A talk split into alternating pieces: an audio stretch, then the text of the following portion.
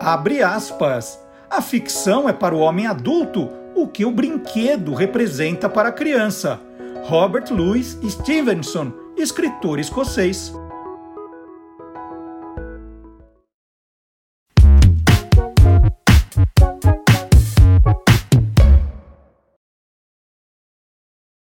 Olá, curiosa! Olá, curioso! Está começando o Tolendo, o lado curioso dos livros, dos autores, dos ilustradores, dos revisores, dos designers, dos capistas e também dos leitores. E nós começamos o programa de hoje com um livro espetacular. Nós começamos o nosso programa com Cláudia Fusco mostrando livros do universo fantástico. Lembrando que a Cláudia é escritora, jornalista e mestre em estudos de ficção científica pela Universidade de Liverpool, na Inglaterra. Vamos com a Cláudia Fusco.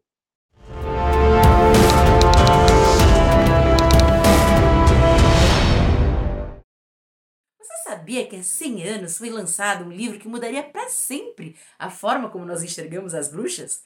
Pois é, vem comigo. Em 1921, foi lançado o livro O Culto das Bruxas na Europa Ocidental, escrito pela antropóloga Margaret Murray. Margaret Murray teve a chance de estudar muito do folclore mundial e foi considerada a primeira palestrante do Reino Unido. Com o tempo, a Murray acabou colando duas grandes paixões da vida dela. De um lado, o folclore, os mitos e as lendas, e do outro, a luta pelos direitos das mulheres, que ficou muito forte no século XIX e no começo do século XX. Um dos maiores legados da Murray aos estudos de gênero foi o seu livro, lançado em 1921, sobre a essência da bruxaria.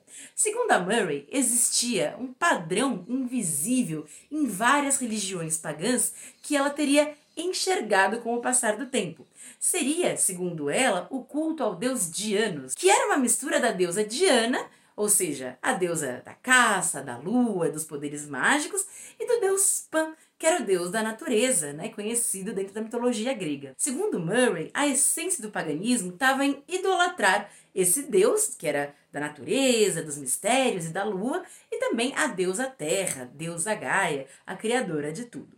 Apesar de ter ficado muito popular, o livro da Murray suscitou muitas discussões e debates. Muitos antropólogos vieram a questionar Margaret Murray depois se ela estava correta nas ideias dela, porque ela meio que aglomerou várias ideias sobre paganismo em uma única religião. Mas apesar de não ser o texto fundamental sobre bruxaria que existe no nosso mundo, o livro da Margaret Murray acabou influenciando muita gente, inclusive a criação da religião Wicca. Mais do que isso, a Margaret Murray nos influenciou a olhar para as bruxas sob um outro olhar, como uma mulher poderosa, ligada à natureza, que tem contato com o mundo espiritual. Se você tiver curiosidade e quiser saber mais sobre Margaret Murray, recomendo muito o livro a História da Bruxaria, do Jeffrey B. Russell e do Brooks Alexander. Ele foi lançado pela editora Aleph há alguns anos e é um compêndio sensacional sobre a história da bruxaria. Espero que vocês tenham curtido. Deixem nos comentários o que vocês pensaram, acharam sobre as bruxas e, como sempre, uma boa leitura. E agora é hora da nossa entrevista. Você se lembra do Círculo do Livro?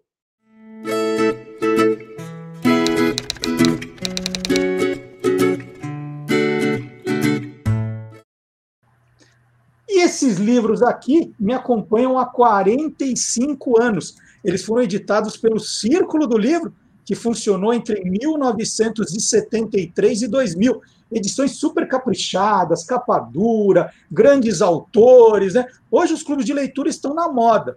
Né? Tem até alguns segmentados, mas nos anos 70, né, fazer parte do Círculo do Livro era o máximo. Né? A gente tinha que pagar para virar assinante, não era coisa fácil, não. E para contar essa história, nós vamos conversar hoje com o Fernando Nuno, que foi editor, diretor do Círculo do Livro por 17 anos. Ele sabe tudo do Círculo do Livro. Tudo bom, Fernando? Prazer enorme falar com você. O prazer meu. Tenho, tenho acompanhado o teu programa aqui no YouTube. Sensacional, maravilhoso isso que você está fazendo, né? E é um prazer estar aqui com você Olha, tem uma coisa sobre o círculo do livro.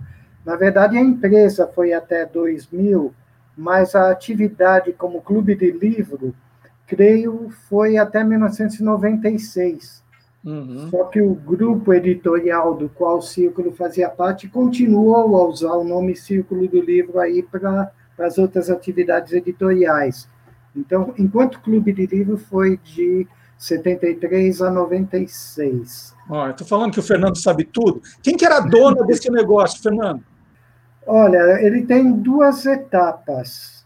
Né? Em 73, o Círculo foi fundado por um espanhol chamado José Maria Esteve. Ele é um homem de confiança da Bertelsmann, que já na época era o segundo maior grupo editorial do mundo, hoje é o maior, tem até na sua, no seu no, no, no, na sua, no seu portfólio a Companhia das Letras no Brasil e um monte de outros selos magníficos, né?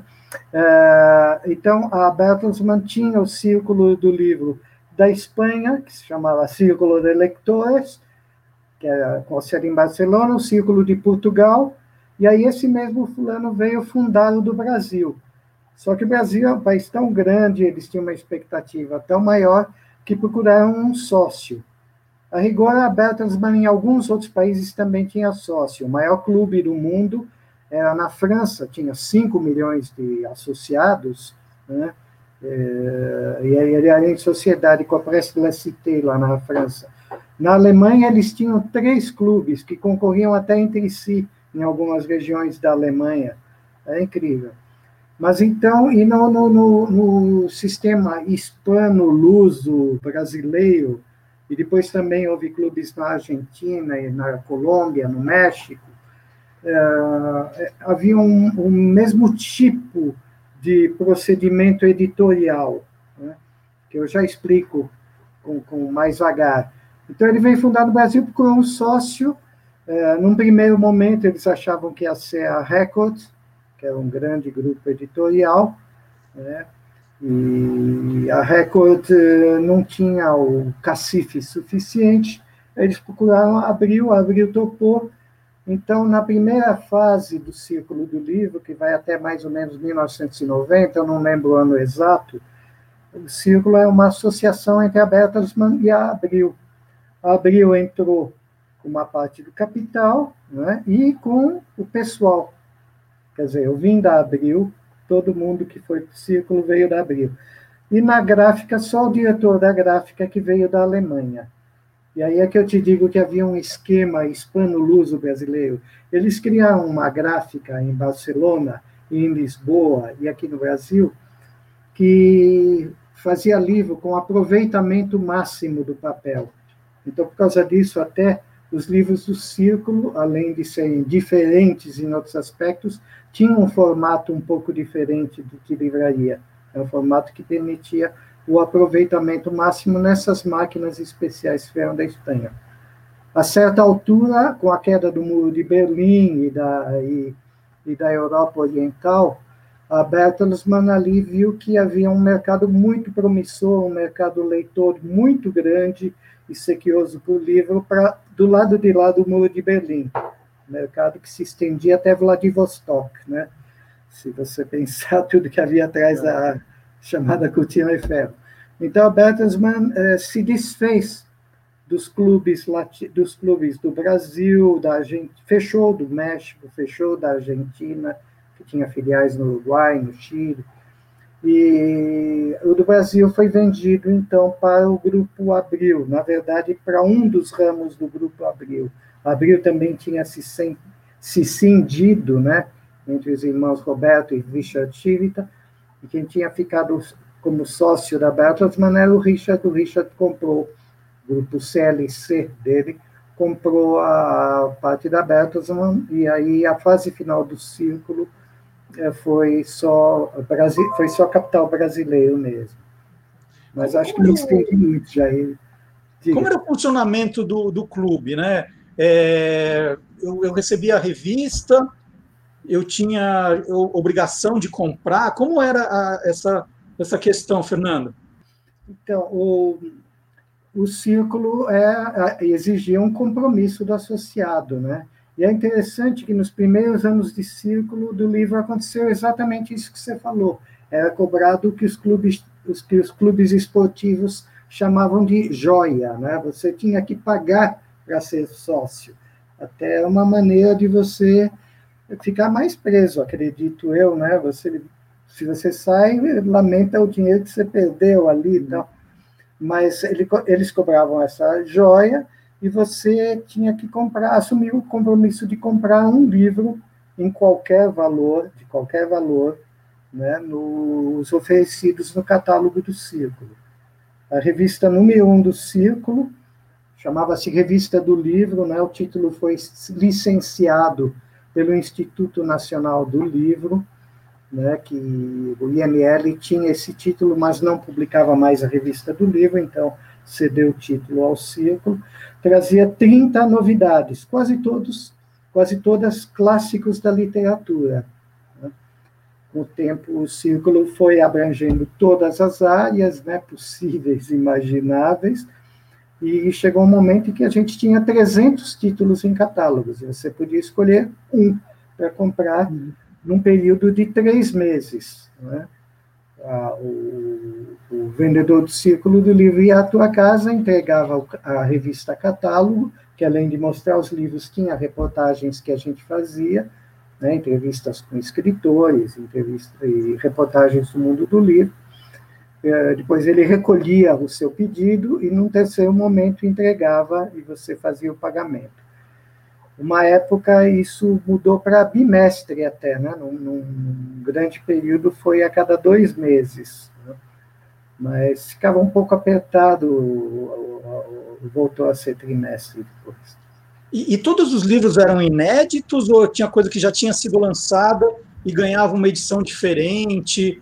É, ou, ou, ou, tinha é, lançamento simultâneo, saía por uma editora na livraria e no círculo? Como é a questão dos títulos? tinha de tudo, né?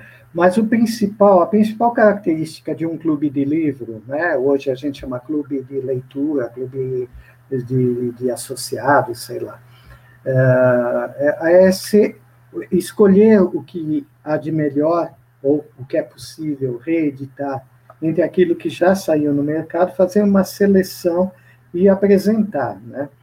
É, nós fazíamos uma edição totalmente nova. Se preciso, se a, tradu a tradução tivesse ruim, nós traduzíamos de novo, né?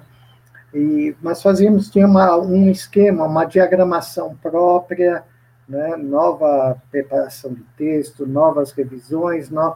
o projeto gráfico, que era o mesmo da Espanha e de Portugal no início, é, é algo criado na Alemanha, um projeto que permitia legibilidade melhor, um tipo, um tipo de letra que só o Círculo do Livro tinha naquela época. Nós importamos os chamados magazines, as máquinas linotipo, para compor os livros. Essa, esse é o forte.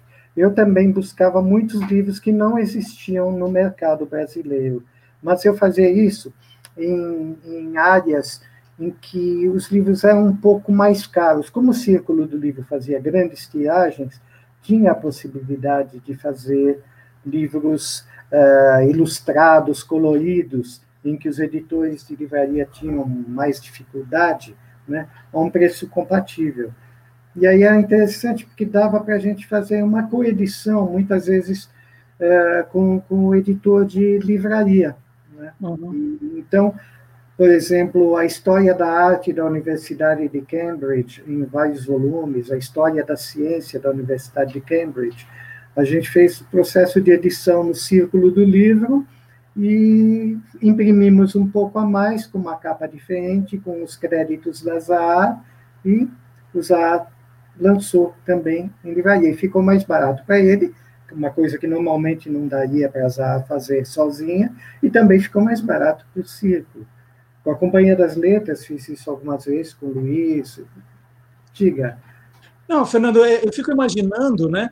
É, uma editora, o grande problema é decidir qual vai ser a tiragem do livro. E vocês ali, né, com aquele catálogo, vamos dizer que é, naquele bolo de assinante tem livro ali que só 10 pedem, e, e o outro 80 mil pedem. Como é que vocês decidiam essa questão da tiragem dos livros?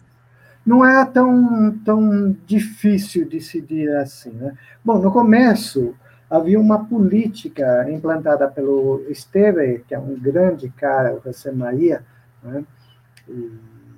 que era a seguinte: nossas tiragens iniciais eram todas de 6 mil exemplares, e as reimpressões de 3 mil. Com o tempo, a gente foi calibrando melhor, né? mas é já seguindo a experiência da Espanha e Portugal. Mas o que aconteceu? Como nós sabíamos quantos compradores nós tínhamos, fazíamos uma pré-venda.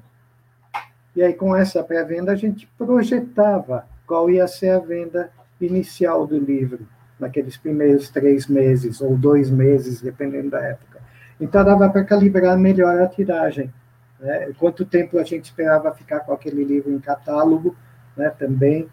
Então, o círculo não chegou a ter grandes problemas, problemas de encalhes, dava para planejar direito. Isso era outra coisa que possibilitava ter o livro a um preço relativamente barato, com aquela capa dura, nos primeiros tempos até com a sobrecapa de acetato, né? Não, eu tenho, esse aqui é, é um exemplo.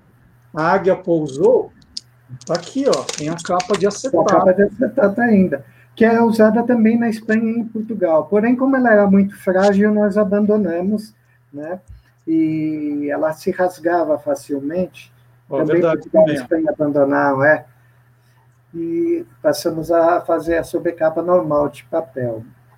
E, e tinha um depósito muito grande para estoque dos livros? Sim, tinha um belo depósito é, em, em Tamboré, ali do lado de Alphaville, junto à gráfica, né? E chegou, chegou assim, qual foi o recorde de vendas no mês de livros, Fernando? Olha, a gente chegou no tempo do plano cruzado, em que chegamos a atingir um milhão de sócios, mas isso foi efêmero, porque a estabilidade, o círculo se estabilizou com 800 mil sócios ao longo do tempo, né, da maior parte de sua duração. E então a gente chegou a vender ali um milhão de chegava a vender um milhão de livros porque vários sócios compravam mais de um livro, né? Ali naquela época do Plano Cruzado foi incrível, porque Fernando de Noronha tinha 28 associados, o, o Chico Mendes era sócio lá no Acre, e, pasme, o último livro que ele pediu foi A Insustentável Leveza do Ser. Olha que, legal, Que bela curiosidade. Tinha, é. Vocês estavam sempre monitorando as celebridades que, que assinavam ali? Não, não, a gente não ficava monitorando, gente sabia é curioso, né? É uma outra época em que a gente não dava tanta atenção assim, né? Não era o marketing que predominava. O marketing tinha a função de buscar o público que o editor. Isso acontecia não só no círculo do livro, né? Você tinha editoras especializadas em áreas, né? A Companhia das Letras era um tipo de livro de qualidade, a Record era best-seller, a Pensamento eram os esotéricos e assim por diante. É, então, aí o marketing funcionava mais para conseguir vender. quando a coisa virou e que as editoras quiseram ficar iguais umas às outras, um perguntando, ah, eu preciso publicar o que vende, ah, o que está vendendo na outra, então eu vou fazer igual aqui. E aí, já, aí sim, aí você mudou a cabeça, né? Aí, num momento desse, você começa a se preocupar em saber quais são as celebridades. Ali não o Círculo tinha um batalhão de dois mil vendedores, que eram criaturas fantásticas, que adoravam, no geral, o, o trabalho e eram adoradas pelos sócios, né? Faziam amizade com o sócio também, lá pelo menos uma vez por mês, ou deu casamento, deu noivado, deu, deu briga, deu de tudo, né? E era um pessoal muito legal, então às vezes os vendedores traziam para a gente, olha, tem isso, aquilo. Claro, em casos como o Fernando de Noronha e o Acre, a gente funcionava pelo correio, né, no, no o, atendimento porta a porta, né, de ir na, na casa do sócio, na, na, época em que era possível fazer isso, né, uhum. em que o zelador do prédio não impedia, né, uh, então a gente ficava sabendo porque algum vendedor contava, tal, mas e qual foi o campeão, o campeão de vendas, Fernando? O livro que mais vendeu na história do Círculo do Livro? Peraí. Ai, agora eu estava vendo agora há pouco alguns aqui. Olha, tem e o Cristiane F. Deu perto de 300 mil exemplares. O que, o, o que mais vendeu no lançamento foi um livro que nós criamos quando o Papa visitou o Brasil, Papa João Paulo II. Eu contratei uma amiga jornalista, que era do Jornal da Tarde, para escrever o texto, acompanhar a viagem do Papa. Fomos coletando as fotos.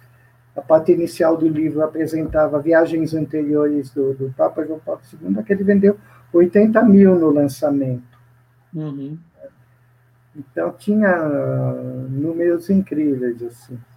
E, e, e, eu te mostrei alguns que eu tenho aqui. Você guardou edições do Círculo do Livro com você? Tenho alguns, tenho alguns, sim. É que a minha biblioteca é pessoal é muito variada, então tem de tudo. E de repente, outro dia, este ano, né, aproveitando a pandemia, eu resolvi contar o que eu tenho aqui em casa e lá no estúdio, que eu antes da, da pandemia trabalhava no estúdio, agora estou trabalhando em casa. Uh, tinha, eu parei nos 5 mil, mas tenho 5.500 livros aí no total, só que muito é repetido, a edição do Círculo, outra edição. Então agora eu estou dando, doando, dando uma parte disso. Sabe que eu fiz a mesma coisa na pandemia e eu contei 3.600, né? Uma conta assim, né? Fui tentando contar. Falei, nossa, eh, quando eu tiver que fazer uma mudança, não sei como eu vou fazer, porque 3.600 livros, é. olha. A gente fica ansioso, né, Marcelo? Porque tem tantos que a gente ainda não leu. É verdade. É verdade. Fica ler. Fernando, você trabalhou 17 anos no Círculo, mas você tem uma, uma carreira de 35 anos como editor, de homem dos livros. O que, que você fez depois do, do Círculo do Livro que você está fazendo hoje? Olha, uh, depois que saí do Círculo do Livro, né, eu fiquei nove meses uh, e grávido de mim mesmo e decidindo o que ia fazer, né? Recebia algumas propostas para dirigir editoras, mas eu não queria voltar a dirigir editora. Queria trabalhar como editor autônomo para quem quisesse ou para mim mesmo. Eu não queria cuidar mais de, de ver compra de papel, vender, me preocupar com a venda do livro. Queria trabalhar no capricho dos livros, né? Então, uma das editoras que me, me procurava né, com frequência é o Carlos Augusto Lacerda, da Nova Fronteira. Então, o primeiro trabalho que eu fiz depois de nove meses foi remodelar a coleção Mar de Histórias, do Aurélio Borque de Holanda. Foi um trabalho que eu gostei bastante. E ainda também fiz, montei lá na Biblioteca Nacional, história, o, uh, os clássicos nas histórias em quadrinhos, na Biblioteca Nacional, um belo livro com a arte do João Batista da Costa Aguiar, foi uma ótima dobradinha. Então, fui trabalhando em muitas edições avulsas para editoras, né? E, mas o próprio estúdio aqui, o nosso estúdio Sabiá, que eu tenho com a Silvana Salerno, né? Minha mulher, companheira de vida, né? Chegou um Grande momento autora. que a gente autora também, né? Ela, a, a gente, no momento, tinha 72 livros para 10 editoras diferentes em produção. De repente, a gente era a maior editora do Brasil sem ser editora. Uhum. Eu tenho um basta, passei a trabalhar só para três, assim, no, no, momento, e reduzi bem. Mesmo porque eu também queria escrever. Então, uh, alguns anos depois de sair do círculo, a Lili Schwartz é, me disse, ah, Fernando, aqui na companhia a gente ainda não vai para a escola, a gente quer entrar no mercado de adoções, que ideia você tem? Aí eu tinha várias, mas a que eu apresentei para ela foi a de fazermos uma coleção de clássicos recontados para pessoal do oitavo, nono ano, ensino médio, a coleção Germinal, que é uma coleção sensacional, né? Tem mais de 100 mil exemplares vendidos em oito títulos. A Silvana e eu que fazemos esses, esses recontos de clássicos. Fiz outra coleção para DCL, para pessoal do primeiro ao quinto ano, naquela mesma época, até 2002, 2003, que também já, já fez deixa eu ver, são cinco títulos que eu consegui fazer nesse, te nesse tempo todo, né? Porque toma tempo. E já teve nove PNBS, fora os PNLDs, não sei o quê. Todo, todos que eu fiz ganharam altamente recomendável da FENELIGE, né? Maravilhoso. E todos, sem exceção, tanto para a Companhia das Letras, como para a DCL, e como para a editora objetiva que eu fiz traduções de Shakespeare em linguagem atualizada para o pessoal jovem, né? Um negócio que e aí de repente começaram a encenar minhas versões de Shakespeare no teatro. Falou em Shakespeare, ó. Aqui, ó. Uau! to be or to be. Ó. To be or to be. Sensacional. Então, eu tenho procurado trabalhar nisso, né? Também a, a minha parte. Mas sempre pinta algum trabalho para a editora que eu não consigo recusar, né? Porque são sempre trabalhos deliciosos. E acabei no meio do caminho até aceitando um trabalho para montar, para trabalhar em editora mesmo. A única proposta, recebi várias, foi do Pedro Paulo Sena Madureira, que em 2003 me telefona de Londres no estúdio e diz: Ai, Fernando, montei, vou montar uma editora, finalmente vou montar a minha editora e você vai ser o diretor editorial.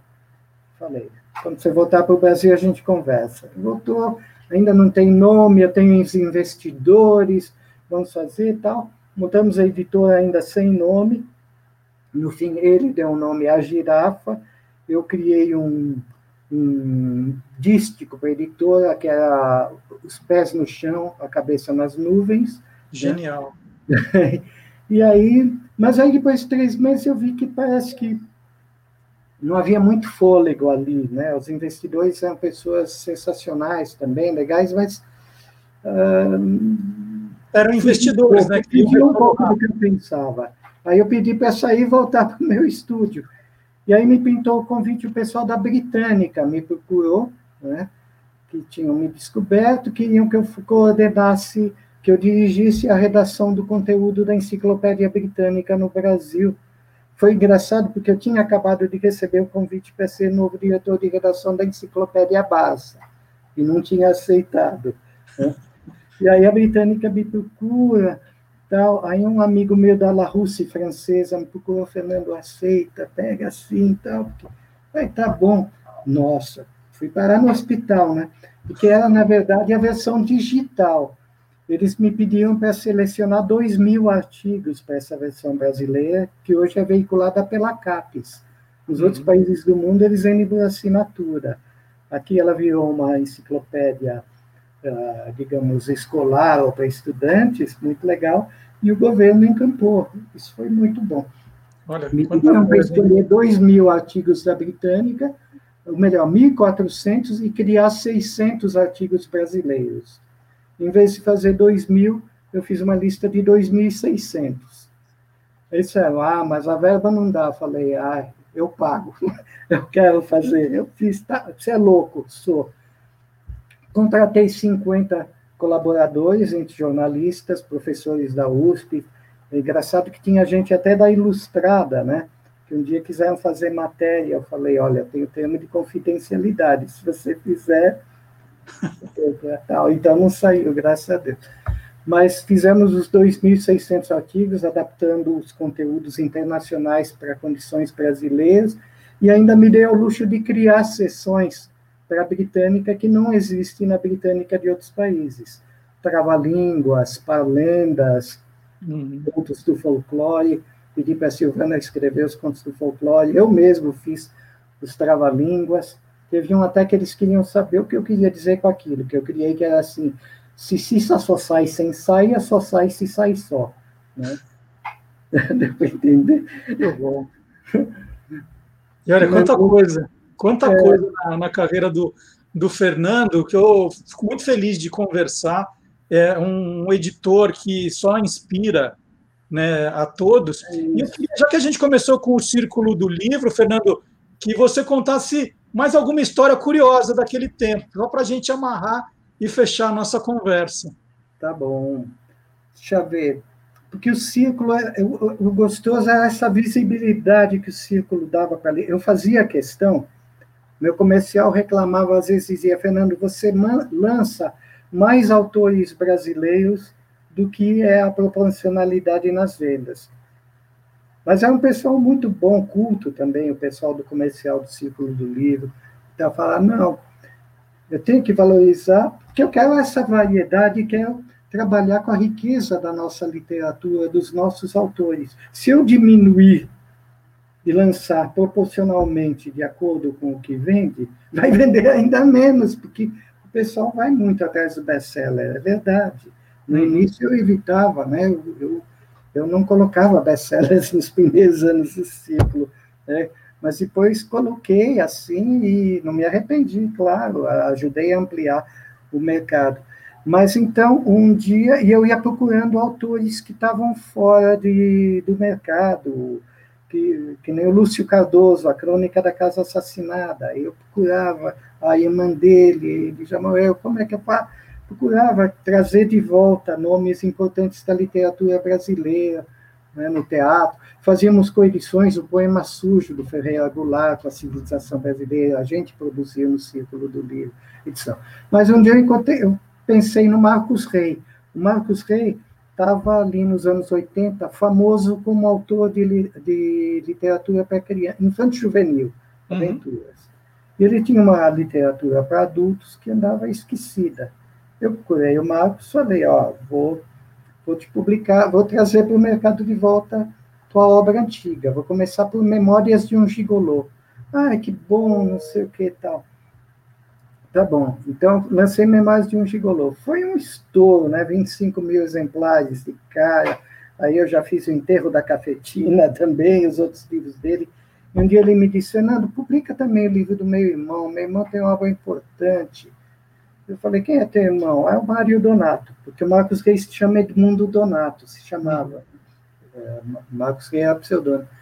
E aí, qual é a obra do teu irmão? Ah, é Presença de Anitta. Tá aí, vamos fazer. Presença de Anitta foi um mega sucesso no ciclo. Mas o importante é não só que eles voltaram a ser conhecidos o Marcos como autor adulto e o, e o Mário, irmão dele, também, como aí a Globo fez a minissérie primeiro Memórias de um Gigolô, depois Presença de Anitta. E aí o Marcos passou a, a ter a crônica semanal na Vejinha, a partir uhum. daí. Então, anos mais tarde, quando eu encontro com meu filho adolescente, o Marcos Rei, na Livraria Cultura, ele disse para o meu filho, Pô, seu pai é o cara mais importante da minha vida, não sei o que, eu falei, que exagero e tal. Depois pensei, não, não é verdade, não, mas foi legal. E o outro aspecto é o seguinte, eu gostava de dar voz a, a quem não, não a quem estava é, tolhido um pouco. Então, quando a igreja tolheu o Leonardo Boff, né, ele recebeu o voto de silêncio obsequioso, ele teve, melhor dizendo, quando Leonardo Boff recebeu a, a, a a interdição de palavra, digamos, o silêncio obsequioso do Vaticano, né, tinha que ficar em silêncio um ano. Primeira coisa que eu fiz quando recebi a notícia, vou colocar Leonardo Boff no círculo do livro. Uhum. Né? Procurei Leonardo Boff via editora Vozes, lancei o livro recente dele, que é a Igreja Carisma e Poder, também vendeu 30 mil de cara, ou coisa assim, ou 20 mil, não lembro, mas um estouro. Aí um dia eu leio no jornal, a ditadura de Pinochet prendeu o escritor José Donoso. Eu nunca tinha lido nada do José Donoso, né? infelizmente ainda não, não dava para ler tudo. Né? Eu contratei José Donoso na hora, o círculo dele. Ué, ele está com a palavra tolhida, e era assim, né? E eu procurava ter sempre lidos é, pelo menos oito livros dos 20 da lista de mais vendidos, o tempo todo. Toda semana eu olhava quais os 10 mais vendidos de ficção, os 10 de não ficção. Então, pelo menos oito eu tenho que para estar em sintonia com o público. Né? Uhum. Então, era, era assim. Né? Também teria muito a falar para você sobre como tudo começou lá na Abril, quem que me formou. Eu tenho palavras a dizer sobre o João Noro. Você conhece o João Noro? Não, não conheço. O João Noro foi o primeiro diretor editorial do Círculo do Livro, foi meu primeiro chefe na editora Abril. um cara que apostou muito em mim, foi o cara que me fez editor, eu devo muito a ele, né? E o João Nouro que me levou da Abril para o Círculo, onde eu era faz tudo, né? Preparava texto, traduzia livro, tira, fazia entrevista com o escritor, tirava, era o fotógrafo da entrevista, tirava xerox de original de livro para fazer edição, ia lá na máquina, já fazia tudo, até o dia que precisou ter um editor, o João Nouro, antes de sair, falou, você vai ser o editor. E aí olha o que acontece.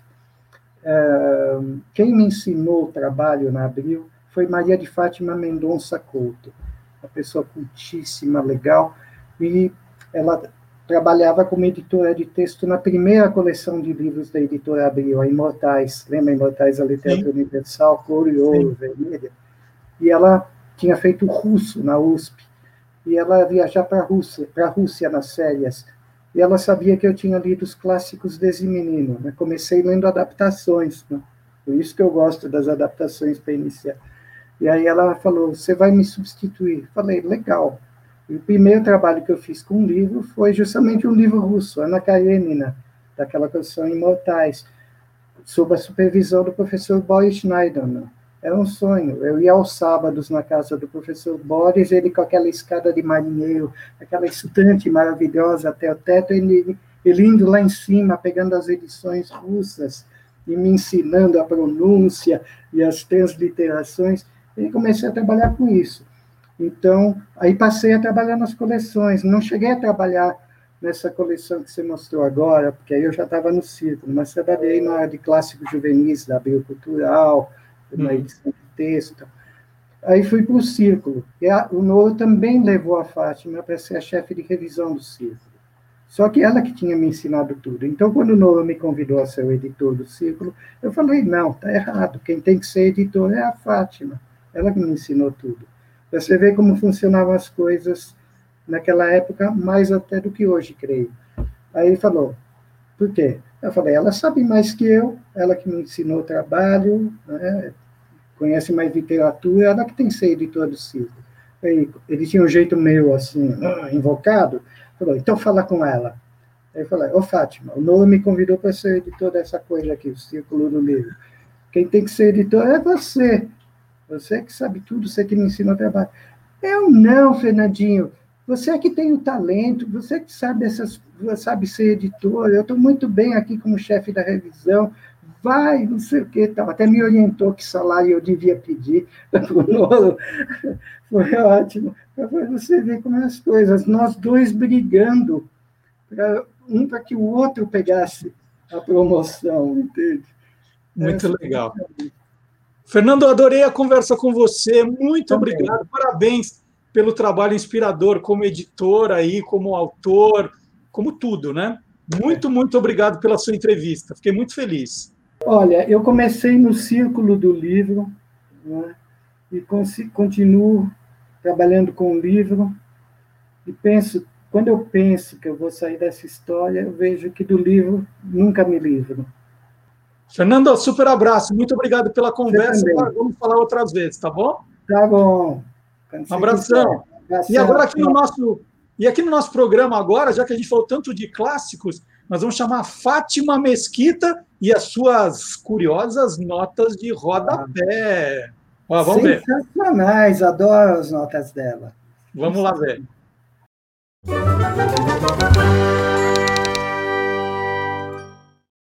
Curiosos! Hoje a gente vai conversar um pouquinho sobre Machado de Assis e um super clássico dele, que é o Quincas Borba.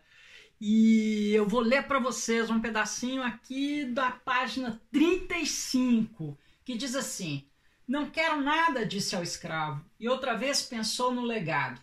Calculou o algarismo. Menos de 10 contos? Não. Então, esses 10 contos é o seguinte: na época desse livro, o Brasil tinha uma moeda, que era uma herança portuguesa, que era também chamada de real. Mas o plural daquele real antigo, diferente do nosso de agora, que é um real, dez reais, naquela época era um real ou dez réis. Mas o mais divertido que eu acho sobre isso é, é o, a maneira como se escrevia essas coisas, né?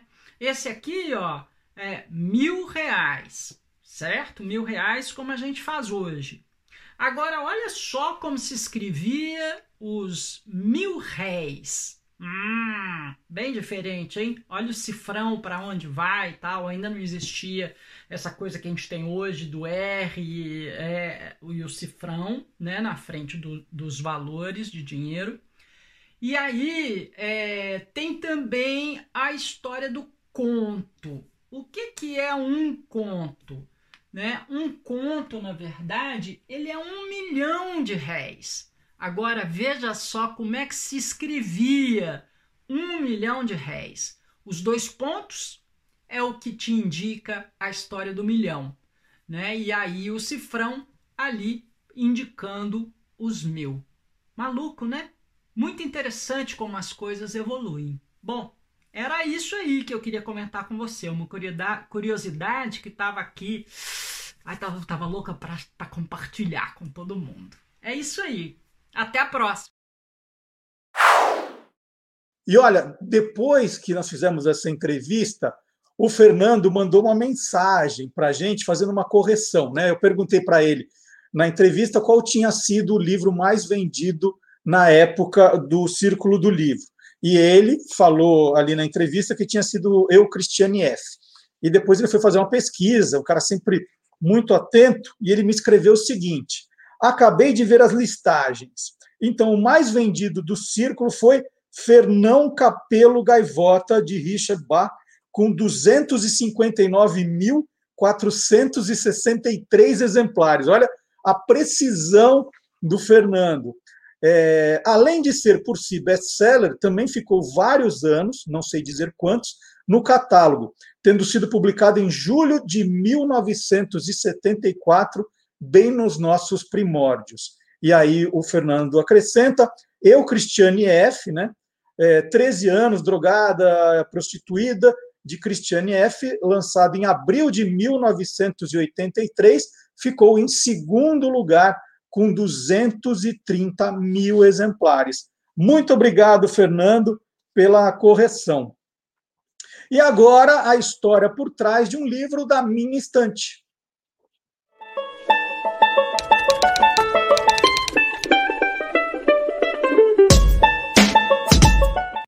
Nós já falamos aqui da importância né, do cinema, da televisão e agora do streaming para incentivar a leitura. Né? Quantas novelas, quantos programas de TV, quantos filmes fizeram que as pessoas se interessassem pelo livro, pelo autor, pela leitura.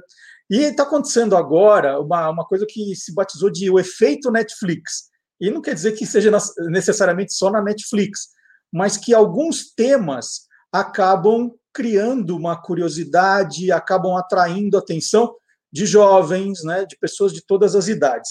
Então, só para dar um exemplo, primeiro, fora do universo do livro e falando de livros também. O Gambito da Rainha, que falava sobre xadrez, mostrou um aumento do número de jogadores no site chess.com em 500%. A procura por tabuleiros, né, as pessoas querendo comprar tabuleiros de xadrez, aumentou 250% no eBay. Fora que o livro que deu origem à série, né, O Gambito da Rainha, voltou a ser best-seller depois de 37 anos. E aí nós temos um caso muito mais recente, é daí que eu tirei o livro da minha estante. Hoje eu tirei esse livro, Ladrão de Casaca, do Maurice Leblanc. Lembra que eu já contei daqui da coleção é, Grandes Sucessos da Abril Cultural. E o que aconteceu? Né? Foi lançado no comecinho de janeiro uma série em cinco episódios que nem, ela nem termina, ela, ela vai ter uma continuação, ela para na metade. Então é Lupin, que é baseada justamente no detetive criado por Maurice Leblanc em 1905. É um ladrão todo engenhoso, né? Que tem planos mirabolantes para roubar. É um, é um, personagem muito interessante criado. Esse é o Maurice Leblanc que faleceu já há 80 anos. Esse ano comemora-se né, é, os 80 anos da morte de Maurice Leblanc. E aí essa série com Omar Sy que faz o papel de Hassan Diop, que é um imigrante senegalês que ganha de presente, ainda criança, um livro da, do Arsène Lupin, do pai.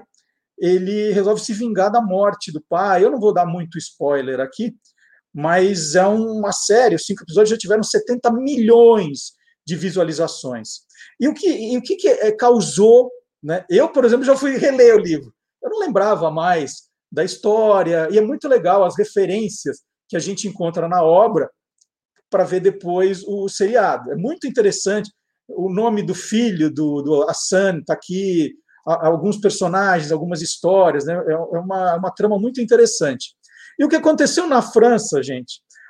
O, esse mês, agora de janeiro, os livros do Arsène Lupin bateram Harry Potter pela primeira vez em muitos anos, né? principalmente entre os adolescentes que se interessaram em ler a, a, a obra. Então, é, é um efeito espetacular. É, bateu Harry Potter e a editora correu para imprimir 80 mil exemplares do livro para colocar é, nas livrarias. Então, é importante, sim, esse papel que, que o streaming, o cinema, a televisão, os programas fazem de incentivo à leitura o tempo todo. Estou lendo, é mais um caso como esse. E tem uma, uma parte muito curiosa da, da questão do, do, do Lupin. É, bom, primeiro tem o um livro, né? O Ladrão de Casaca foi, foi o livro que, que inspirou essa série, é o mais citado de todos. Agora, é, o Maurice Leblanc foi comparado com Arthur Conan Doyle, né, que é o criador do Sherlock Holmes. Então, o Maurice Leblanc está para a literatura de detetives francesa, como Arthur Conan Doyle está para a britânica. E o Maurice Leblanc, eh, Leblanc escreveu esse livro, Arsène Lupin contra é, Sherlock Holmes, fez uma brincadeira é, com o nome do Sherlock Holmes, fez uma, uma, uma, uma brincadeira para provocar o, o escritor britânico, e o Arthur Conan Doyle ficou muito bravo com essa história. Então é outro, outra, outra coisa curiosa que a gente tem aí para mostrar também. E agora, já que estamos ali, né, na Europa, já falei de Londres, Paris, nós vamos chamar Letícia Nascimento, que é a nossa correspondente internacional. Olha que chique o nosso programa. A Letícia é uma jornalista brasileira radicada em Londres há mais de 10 anos, que está sempre atrás das novidades literárias e sempre traz alguma delas para a gente aqui.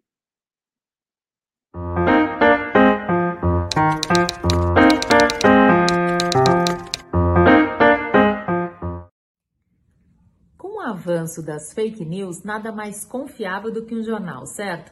E tem sido assim há muitos e muitos anos. Aqui na Inglaterra, o The Times é um dos principais jornais do país. Foi criado em 1785 e desde então tem noticiado tudo o que acontece de importante, não só aqui na Inglaterra, como também no mundo. E agora aquilo que ficava restrito às páginas dos jornais virou um livro, Grandes Eventos, uma coletânea com mais de 150 reportagens de eventos que marcaram a história do mundo. A primeira matéria que eles mostram no livro é sobre a queda da Bastilha em 1789. E aí é um passeio pela história. É, vai desde a Primeira Guerra Mundial, Segunda Guerra Mundial, fatos importantes também para a história da Inglaterra, como a coroação da Rainha Vitória, tem também a inauguração do metrô, a primeira vez que as mulheres votaram. É, também mostra no livro é, notícias de quando pessoas famosas morreram, John Lennon, Marilyn Monroe, Elvis Presley. Tem uma notícia interessante, é, na verdade não é uma notícia, é uma crítica do, sobre o filme Star Wars. O crítico não gostou, achou o filme muito ruim e acho que ele estava equivocado, porque depois o filme se mostrou um grande sucesso.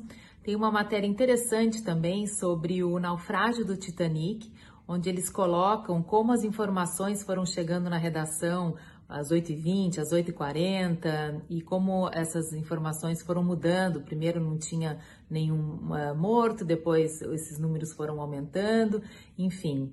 E aí o livro mostra boa parte da nossa história, dessa história moderna, queda do muro de Berlim, a posse do Obama, notícias sobre os papas também. E termina com o ano de 2020, com as duas notícias que marcaram, né? O coronavírus e a morte nos Estados Unidos do George Floyd. Essa foi a minha dica de hoje, espero que vocês tenham gostado e até a próxima! E é isso, lembrando também que a Letícia apresenta um podcast que está fazendo sucesso com entrevistas de brasileiros que, como ela, estão radicados fora do país. O podcast é o Manda Brigadeiro, podcast que a gente indica também. E terminamos assim o Tolendo desta semana.